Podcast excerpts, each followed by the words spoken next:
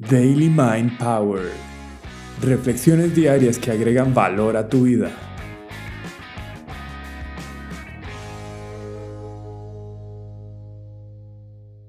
Te voy a contar una historia estoica. Tu opinión controla tus acciones. Basado en uno de los discursos de Epicteto transcritos por su alumno Arriano. Durante una visita de un magistrado, Epicteto recordó a su esposa e hijos y le preguntó, ¿Cómo te va con ellos? Me siento miserable, respondió el magistrado. ¿En serio? Las personas no se casan y tienen hijos con el objetivo de ser miserables, sino para ser felices, supongo, respondió en un tono sarcástico Epicteto. Es que estoy angustiado por mi pobre niña, dijo el hombre. El otro día, cuando ella enfermó, con peligro de morir, no pude soportar ni siquiera estar a su lado. Tuve que dejarla e irme hasta que me llegara la noticia de que su condición había mejorado. Bueno, dijo Epicteto, vos pensás que actúas correctamente en esta ocasión. Yo actué naturalmente, dijo el hombre. Si vos podés convencerme de que has actuado naturalmente, estoy listo para de mi parte también demostrar que todo lo que se hace de acuerdo al orden natural es correcto, dijo Epicteto. El hombre de inmediato respondió, es casi por lo que todos nosotros los padres pasamos, ¿no? Mira, Epicteto le dijo, yo no estoy discutiendo que reacciones como las tuyas ocurran o no. Lo que estamos discutiendo es si deberían de ocurrir, porque por tu razonamiento nosotros podemos deducir que los tumores pasan por el bien de nuestro cuerpo, porque pasan, y que hacer mal es algo que es parte del orden natural, porque todos, o por lo menos la gran mayoría, hemos hecho mal. Así que mejor demostrarme exactamente cómo es que vos actuaste naturalmente. Ay, yo no creo que pueda, dijo el hombre. ¿Por qué no mejor me demostrás vos que lo que hice no es natural? Y me explicás la razón por la cual no debía haberlo hecho así. Bueno, pues, empecemos. Si lo que pasa es que hay incertidumbre entre lo que es blanco y negro, ¿qué criterio utilizaríamos para poder discernir entre esto? La vista, dijo el hombre. ¿Y qué hay con las cosas que son frías o calientes, o suaves o duras? ¿Cómo podríamos decidir en estos casos? El tacto. Ahora, imaginemos que existe una diferencia de opinión acerca de lo que va de acuerdo al orden natural, lo que está bien y lo que está mal. ¿Qué criterio podríamos utilizar en este caso? ¿Qué, qué pensás? El hombre se quedó en silencio, intentando encontrar una respuesta razonable en su cabeza, y Epicteto retomó. Pues, ignorancia para escoger los colores, olores o sabores probablemente no te haría mucho daño, pero no saber qué está bien y qué está mal, saber qué es natural para un ser humano y lo que no, ¿será que las consecuencias de esto llegarían a ser leves y pasajeras? ¿Qué pensás? Uh, creo que sería algo muy grave en realidad. Ahora, quiero que consideres esto. ¿Será que todo lo que la gente etiqueta de bueno y correcto habrá tenido un criterio correcto. ¿Pueden los judíos, los sirios, los egipcios y los romanos estar en lo correcto sobre sus opiniones acerca de la comida cuando la juzgan de la mejor, la correcta? Por ejemplo, ay, ¿cómo podrían estar en lo correcto? ¿Verdad? Es que si la opinión de los egipcios es la correcta, yo debería suponer que los otros están errados. O si los judíos están bien, los otros no podrían estarlo. Definitivamente no. No, no pueden estar en lo correcto, dijo el hombre.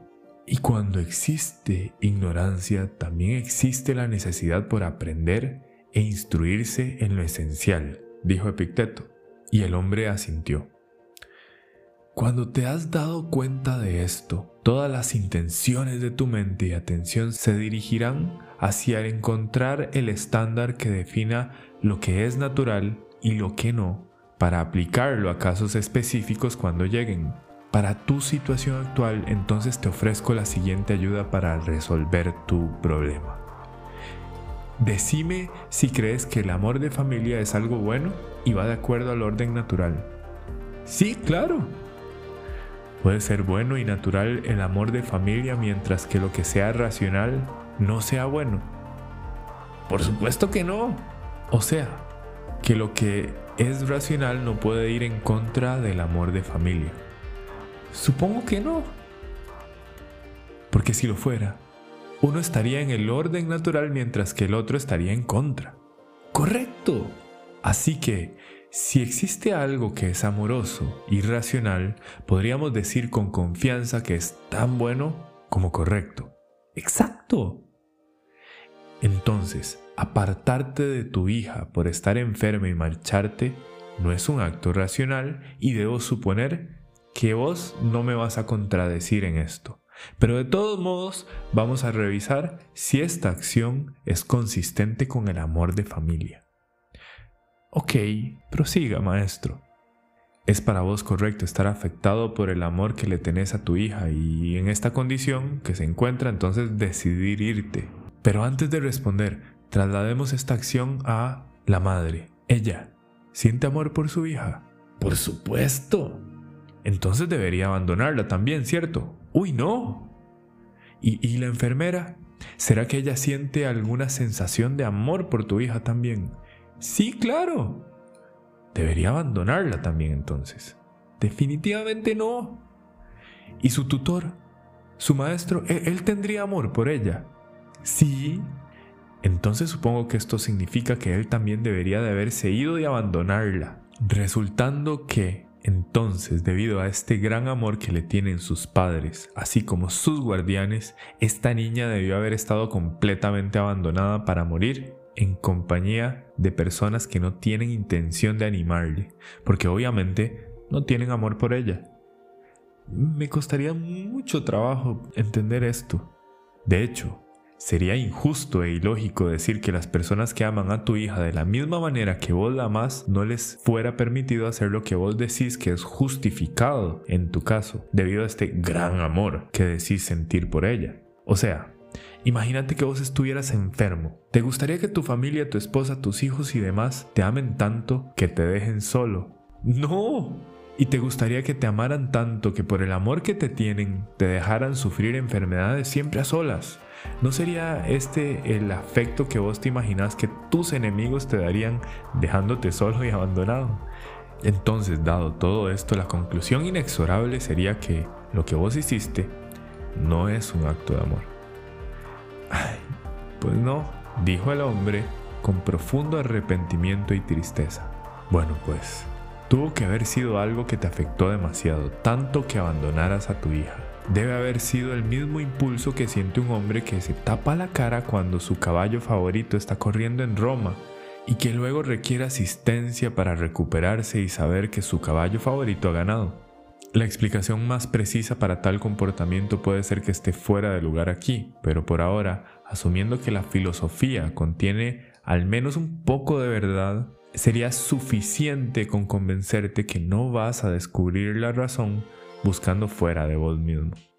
La misma razón es siempre la misma para lo que hacemos y dejamos de hacer, lo que decimos o callamos, por estar entusiasmados o deprimidos. Es la misma razón que nos hace querer alcanzar algo o evitarlo. Es la misma razón por la que en este momento vos estás escuchándome y yo estoy diciendo las cosas que estoy diciendo. Nuestra opinión de que todas estas cosas son correctas.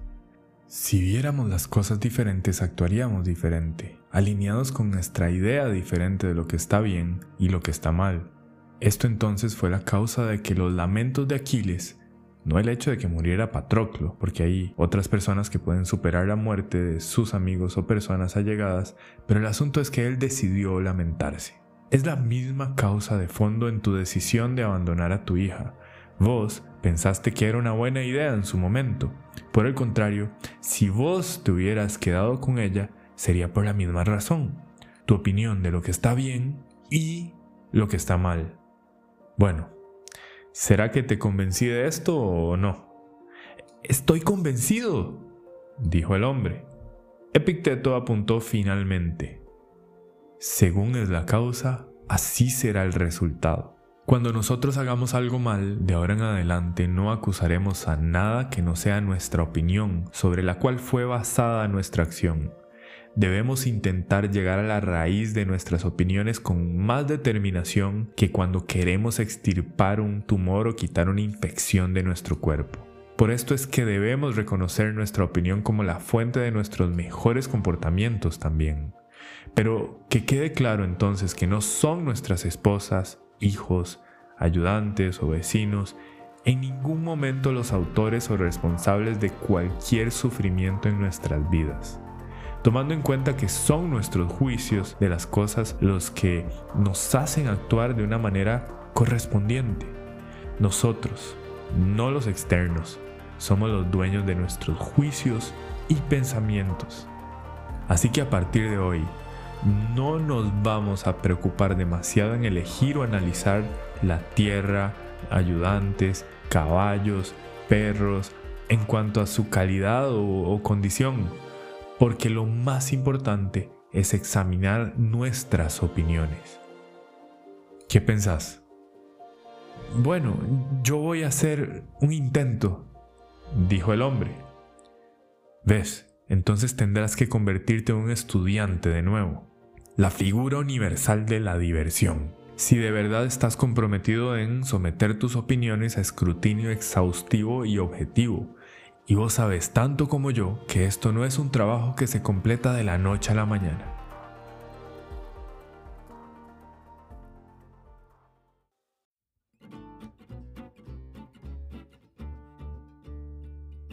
Espero que haya sido de mucho provecho. Séneca decía, no hay manera de disfrutar la posesión de algo valioso a no ser de que tengas a alguien con quien compartirlo. Yo te invito a apoyarnos y además unirte a nuestro propósito de llegar a la mayor cantidad de personas, compartiendo esta reflexión con alguien más. Gracias por estar presente y no te olvides de encender las notificaciones para estar pendiente de todas las novedades y suscribirte a nuestro canal. Be present, my friend.